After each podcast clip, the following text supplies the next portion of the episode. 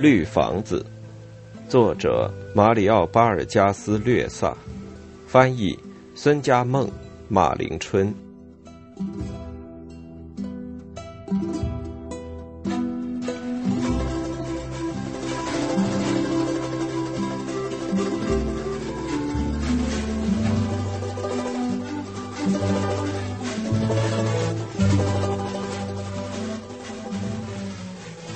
献给帕特利西亚。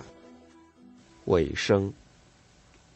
镇长用指节在嬷嬷宿舍的门上轻轻敲了三下，门开了。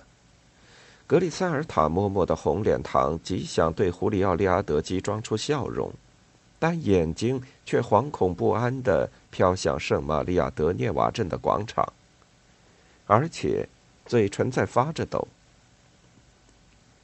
镇长走了进来，女孩子温驯的在后面跟着。两人穿过黑洞洞的过道，到了住持的办公室。此时，镇上的呼喊声已经有所平息，就像每星期六孤儿们到河边去时分，镇上的嘈杂声一样，显得很遥远。到了办公室里，镇长一下子倒在一只帆布椅上，松了一口气。闭上了眼睛。女孩子低着头，仍然站在门口。但是过了一会儿，住持进来的时候，他就跑到了胡里奥·利阿德基的身旁。利阿德基站起来说：“嬷嬷，早上好。”住持报以冷淡的微笑，用手一指，表示请他坐下，而自己却在写字台旁站着。嬷嬷，我看他在乌拉库萨村里一副野人的样子，很可怜。您看他的眼睛多么聪明！我想在传教所里可以让他受点教育。我这样做对吗？唐胡里奥，这很好。住持就像刚才的微笑一样，冷淡而且保持着距离，也不看女孩子一眼。我们就是干这项事业的。嬷嬷，他西班牙语一点都不懂，但肯定会很快学会。这孩子可聪明了，一路上一点麻烦也没给我添。住持注意的听着，一动不动，就像钉在墙上的木十字架一样。等胡里奥利阿德基住了嘴，他既不表示同意，也不发问，双手抓着袍子，抿着嘴唇。嬷嬷，那我就把他留在您这儿了。胡里奥·利阿德基站了起来，向住持微微一笑，说：“我得走了，这件事真棘手，叫人头痛。淋了一路的雨，千辛万苦，搞到现在还未合眼，真想睡一会儿。可朋友们还等着我去吃午饭，要是不去，他们会不高兴的。现在的人都是小心眼儿。”住持把手放下，这时外面的嘈杂声又大了起来，有几秒钟的时间还显得很静。呼喊声不是从广场上传来，而是在菜园和小教堂里爆发的。接着，嘈杂声又小了，像刚才那样不紧不慢，拖得长长的，倒也不刺耳。住持眨了眨眼睛。还没走到门口，就停了下来，转向镇长。他苍白的脸上双唇湿润，没有笑容。汤胡里奥，上帝会记住您对这女孩做的好事的。他的声音中有一丝悲意。我只是想提醒您，一个基督徒应该学会原谅人。胡里奥·利阿德基点头称是。微微低下了头，双臂交叉，姿态严肃、温良而庄重。此时，嬷嬷激烈了起来：“唐胡里奥，您做事应该想着点上帝，想着点您的亲人。”嬷嬷的脸红了。唐胡里奥，想想您的妻子吧，她可是个好人，善心的人。镇长再次点头称是，说。我不也是个可怜人、不幸的人吗？他的面孔越发显得忧心忡忡。我也是没受过教育的。他用左手轻轻摸着自己的脸颊。我也不知道自己干了些什么事。他的前额出现了几条皱纹。小女孩偷偷的看着他们两人，一双受了惊恐的、充满野性的绿眼睛藏在头发后面，闪闪发光。镇长用不高的声音说道：“嬷嬷，我比任何人都感到心痛，这也是违背我的本性和我的思想的，确实很痛心。但这不是为了我个人，我反正是要离开圣玛利亚德涅瓦了。我是为了留下来的人，为了本萨斯、埃斯卡维诺、阿基拉，也是为了您，为了这些孤儿和这个传教所。”您不愿意这个地方平安无事吗，嬷嬷？不过，汤胡里奥，一个基督徒要除暴安良，还有别的手段。我知道您是好意，但对您的手段我不敢苟同。您应该跟他们讲道理。镇上的人不是都听您的话吗？别再打那个可怜的人了，嬷嬷。我可要使您失望了，我很遗憾，但我想这是唯一的办法。难道没有别的办法了吗？嬷嬷，用传教士的办法吗？这办法用了几个世纪了，而他们又进步了多少？我也是为了不让后人埋怨我。这个亡命之徒和他的手下毒打了博尔哈警备队一个班长。杀害了一个新兵，还敲诈唐彼得罗·埃斯卡维诺。住持突然的说：“不，不对！”他发火了。不，不对！他提高了嗓门说：“报复是不人道的，是野蛮人干的。你们是在对那可怜的人进行报复。你们为什么不审判他？为什么不关进监牢？您不觉得这样做不对吗？”不能这样对待一个人。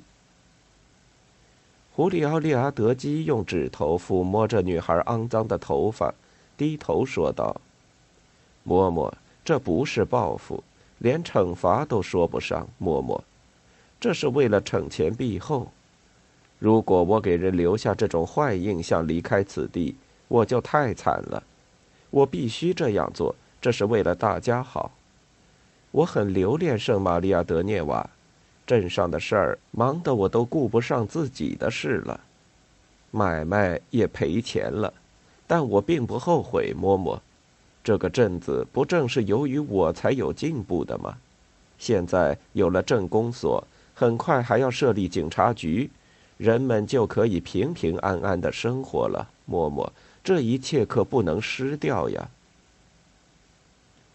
我们传教所得首先感谢您为圣玛利亚德涅瓦镇做的好事，唐胡里奥。但是要杀害一个可怜的无辜者，就没有一个基督徒能理解。没有人教过这个人什么是善，什么是恶，这难道是他的过错吗？嬷嬷，我们不是要杀他，也不会把他关监狱。他本人肯定宁可这样，也不愿坐牢。嬷嬷，我们并不恨他，而是希望他学好，懂得什么是善，什么是恶。他们如果能这样理解，就不会恨我们了。双方沉默了一刻，接着镇长把手伸给了住持，握一下就出去了。女孩子也跟在他后面，但没走几步就被住持抓住了胳膊。女孩并不想挣脱，只是低下了头。唐胡里奥，他有名字吗？我们得给他行洗礼呢。您是问这女孩吗，嬷嬷？我也不知道，不过反正不会有一个基督徒的名字，你们就给她起个名字吧。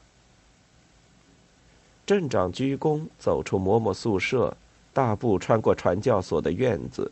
迅速走下了小路，到了广场，他朝胡母望了一眼，只见他双手举过头，被绑着，像铅锤一样吊在卡皮罗纳树上，悬空的双腿和看热闹的人头之间有着一米的距离，空隙之间充满了阳光。本萨斯、阿基洛、埃斯卡维诺已经离去，只有罗伯托·德尔加多班长、几个士兵和聚成一团的老老少少阿瓜鲁纳人留在那里。班长不再吼叫，胡姆也住了口。胡里奥·利阿德基看了看码头，空空的小船在随波荡漾，原来货已卸完。太阳很厉害。黄的发白的阳光直射下来，利阿德基朝镇公所走了几步，但是在经过卡皮罗纳树下时，止步仰头看了一眼。他用手把帽檐向下拉了拉，但刺眼的阳光还是照得他两眼发胀。怎么只看到胡母的嘴？他是不是昏了过去？他的嘴似乎张着，他看见我了没有？还在骂屁鲁人，还在骂班长。不，他没出声。也许他的嘴不是张着的。他吊着的姿势使肚皮缩了进去，拉长了身子，像是个又高又瘦的人，而不是原来的那个短粗的土人。他这种悬空吊着，一动不动，太阳晒着他的修长身子。使镇长产生了一种奇异的感觉。列阿德基继续向前走，进了镇公所，所里烟雾腾腾。他一面咳嗽着，一面和人握手，互相拥抱，开玩笑，欢笑声不绝于耳。有人往他手里递了一杯啤酒，他一饮而尽，坐了下来。周围一片说话声。这回我们可是流了不少汗，唐胡里奥，我们太需要您了。您走了，我们会很想念您的。列阿德基说：“我也会想念你们，不过是时候了，我也该管管自己的事。种植园、锯木厂以及托斯的旅馆，很多事都没人管呐，朋友们。在这个镇上，我损失了不少钱财，人也老了。”我不喜欢搞政治，我的本分是干活吃饭。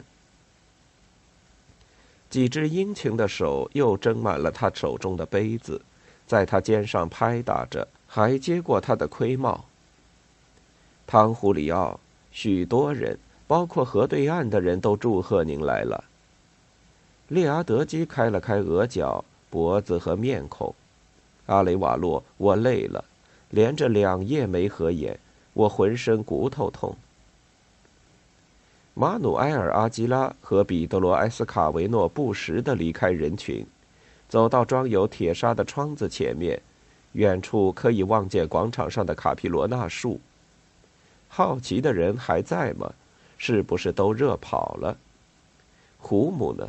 是不是他那满身泥垢的身体融化在了阳光中？也许。是同棕色的树皮混在一起，辨别不出来了。朋友们，不能让他死掉。为了惩一儆百，一定得让这个土人回到乌拉库萨去讲讲他的经历。唐胡里奥，他不会死的，让他晒晒太阳反而更好。马努埃尔·阿基拉，是你在讲话吗？你买货物可不要再不付钱了，唐彼得罗。你可得注意，不要让人说我们干了什么暴行，我们只是让他们规矩点而已。那当然，唐胡里奥，我会把差价付给这群匪徒的。埃斯卡维诺说：“我唯一的要求就是像以前一样同他们做生意。”唐胡里奥，那个叫法比奥古埃斯达的先生是个可信赖的人吗？阿雷瓦洛·本萨斯，是你在讲话吗？如果不是个可信赖的人，我也就不会为他的任命进行活动了。几年来，他一直跟着我。此人干事有点漫不经心，但他的忠诚和殷勤却是少有的。我肯定你们会同他合得来的。但愿别再发生什么纠纷了，时间浪费的太可怕了。此时，胡里奥·利阿德基已经好了点儿。他说：“朋友们，我刚才进来的时候感到有点头昏。是不是饿了，汤胡里奥？那我们就去吃午饭吧。基罗加上尉在等着我们呢。顺便问一声，这位上尉人品如何？汤胡里奥。人嘛，各有其弱点，汤彼得罗。不过总的来说，是个好人。”